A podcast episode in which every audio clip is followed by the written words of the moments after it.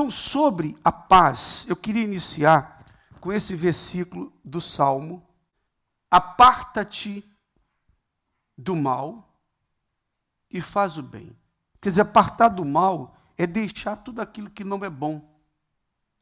E às vezes a pessoa sabe o que não é bom, que atrapalha, que tira a paz, e ela continua a fazer coisas que tiram a paz dentro de casa. Então, aparta-te do mal, quer dizer, deixa de fazer o mal e faz o bem. E depois ele diz: procura o quê? Tem pessoas que procuram a guerra ao invés da paz. Você reparou que tem pessoas que gostam de brigar? Que está tudo tranquilo dentro de casa, mas a pessoa parece que quer arrumar um motivo para começar uma briga. E aí implica com tudo. Parece que gosta de discutir, gosta de brigar, gosta de ter aquele clima pesado dentro de casa. Eu não sei, mas tem pessoas que parece que não gostam de paz, não. Elas gostam de guerra, de confusão. E aí, diz lá, procura paz. E não só procurar paz, mas fazer o quê? Segue. Né? Segue a paz. Segue-a. Não existe nada melhor do que ter paz.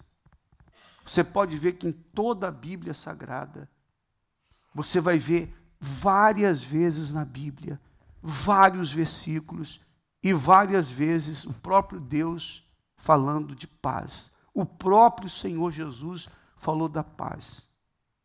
Eu vos deixo a minha paz, a minha paz eu vos, eu vos dou. Mas só que eu não dou a paz como o mundo dá. Porque a paz do mundo, nós sabemos, é uma paz que não é a verdadeira paz. A verdadeira paz é a do Senhor Jesus. Vamos trazer isso para dentro dos lares. Veja só o que tem acontecido nas famílias. O, lugar que nós mais precisamos de paz é dentro de casa. Porque no ambiente de trabalho, às vezes não há paz. São várias pessoas. E cada pessoa com, com a sua cabeça, com seus problemas. E o ambiente, imagina como é. O único lugar que realmente a pessoa encontra paz, primeiro, ela encontra paz na casa de Deus. Que é um ambiente que você vem, é impossível você não sentir paz na presença, na casa de Deus, na presença dele. Você tem paz. Mas quando você entra dentro da sua casa, se você não encontrar paz naquele ambiente, sobretudo a paz com o seu cônjuge, porque já tem às vezes problema com os filhos. E se o casal estiver com problema, em atrito, imagine, eles não vão ter estrutura para lidar com a situação. Eles precisam estar em paz, os dois. E pode ver, às vezes, dentro de uma casa, às vezes o diabo usa pessoas de dentro da casa, às vezes usa até os próprios filhos para tirar paz. Até para colocar o pai para brigar com a mãe. Pode ver se não tem isso. Às vezes o diabo usa para causar atrito entre o casal. Porque o diabo sabe o seguinte: ele causa problemas dentro de casa, filhos, etc, etc. Ele sabe que se ele afetar o casal, ele afeta coluna, as colunas da casa. Enquanto o casal estiver bem, então vem todos os problemas.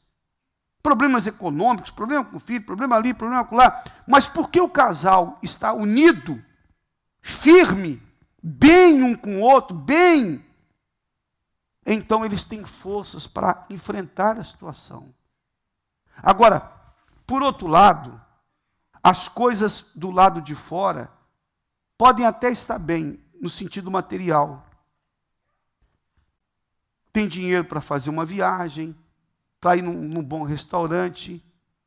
Mas se não há paz, qual é o prazer que a pessoa tem de, de sair, de ir para qualquer lugar, se não há paz dentro dela? Um casal que está mal um com o outro, como é que vai ter paz os dois para saírem? Vamos fazer um passeio. Como é que, que prazer que tem os dois de fazerem um passeio? Passeio onde? Se os dois não estão em paz, se não há paz entre os dois.